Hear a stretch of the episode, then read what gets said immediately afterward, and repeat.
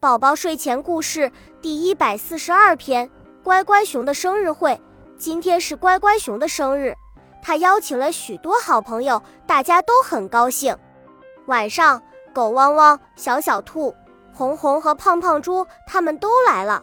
熊妈妈为大家买来了一个大蛋糕，放在桌上。要唱生日歌了，熊妈妈关掉灯呀，大家都看不见了。熊妈妈为乖乖熊点上了蜡烛，屋子里一下子亮堂起来了。大家都在唱好听的生日歌，只有胖胖猪没有唱。他偷偷地跑到了大蛋糕旁边，哗啦哗啦地把蛋糕吃个精光。唱完生日歌，大家准备吃蛋糕时，却发现桌上的大蛋糕不见了。原来是被胖胖猪吃掉了。